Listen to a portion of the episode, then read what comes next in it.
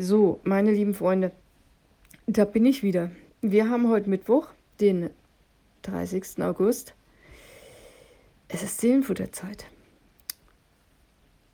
Ich habe heute kein neues Seelenfutter geschrieben, weil viel los. Ähm, ich habe eine Baustelle in der Wohnung, also nicht heute, sondern morgen und musste deswegen noch ganz viel umräumen.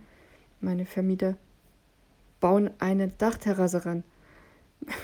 Ist zwar gut, aber die Wand muss weg, um den Durchbruch zu schaffen und deswegen war einfach nicht viel Zeit und wegen anderem Zeugs noch.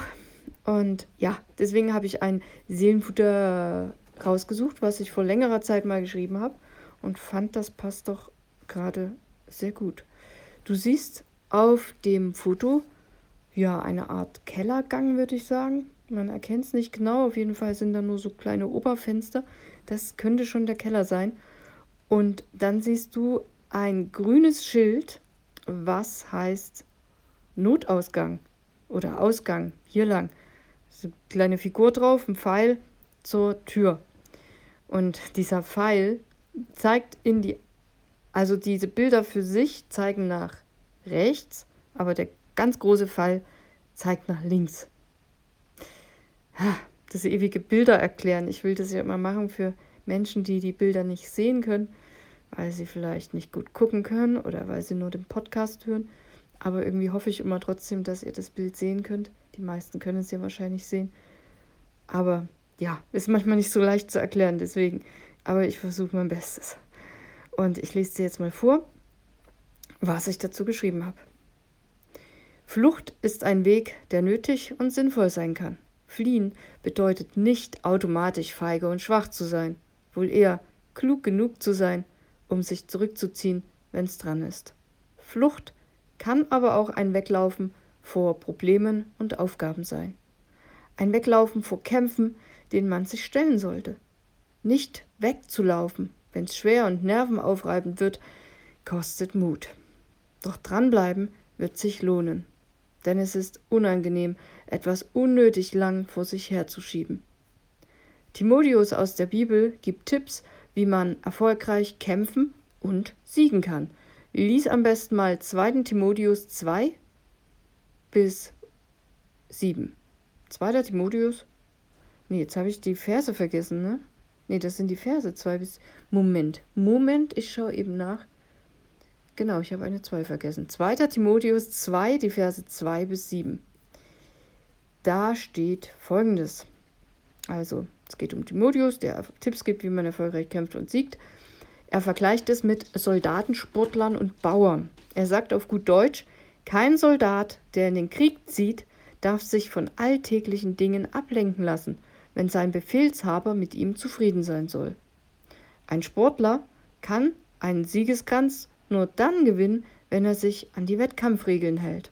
Und ein Bauer, der schwer arbeitet, darf als erster die Früchte seiner Arbeit genießen. Das bedeutet, Soldaten brauchen Disziplin. Sportler müssen hart trainieren und sich an Regeln halten. Stichwort Fair Play. Und Bauern brauchen Geduld und müssen warten, bis die Saat aufgeht. Sie alle gehen Tag für Tag einzelne Schritte bis zum Ziel, das sie nicht aus den Augen verlieren. Der Gedanke an den Sieg, die Aussicht auf den Gewinn und die Hoffnung auf eine reiche Ernte spornt sie an. Was spornt dich an? Du kannst. Leg los.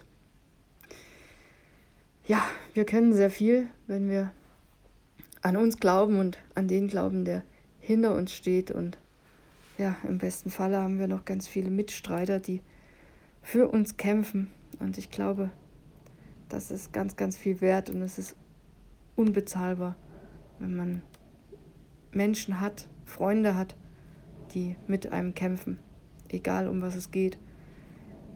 Ich habe gestern erst erfahren von einem 26-Jährigen im Bekanntenkreis, der fünf Jahre lang gegen den Krebs gekämpft hat und der ihn letzte Nacht leider verloren hat. Und es ist mir sehr nahe gegangen, muss ich wirklich sagen, obwohl ich ihn gar nicht persönlich kannte. Weil ich das so unfair finde, dass sowas im Leben passiert. Und ich habe keine befriedigende und zufriedenstellende Antwort darauf, warum das passiert. Es ist so im Leben. Wir wissen, dass das passiert. Und trotzdem denke ich, dass es wichtig ist zu kämpfen, wenn es dran ist, und uns nicht davon zu machen und wegzulaufen. Und ich glaube, es hilft zu wissen, was steht dahinter, was spornt mich an, warum lohnt es sich zu kämpfen. Und ich weiß nicht, was dich gerade belastet oder womit du gerade Probleme hast. Vergiss einfach nicht den Gedanken, was spornt mich an und was ist das Ziel. Und wenn wir das im Auge behalten, dann können wir es schaffen. Nicht immer, die man leider an diesem jungen Menschen sieht, dessen Leben mit 26 zu Ende ist. Aber ich denke, in den meisten Fällen können wir gewinnen. Und dieser Mensch, der war 26 Jahre alt, der hat so viele Menschen beeindruckt mit seinem Mut zu kämpfen, dass er auf jeden Fall auch was Gutes zurückgelassen hat. Selbst wenn er sich am Ende dem Krebs geschlagen geben musste. Ja, ich wünsche dir, dass dir das Seelenfutter ein bisschen, ein Stück weit einen guten Gedanken mitgibt. Und ich wünsche dir einen erfolgreichen Tag. Und heute muss ich brav zu Hause bleiben, weil die Handwerker kommen und hier, äh, wie nennt man das, Tobavu oder so machen. und da habe ich aber Zeit zum Seelenfutter schreiben. Vielleicht wird es beim Vorlesen ein bisschen lauter werden im Hintergrund.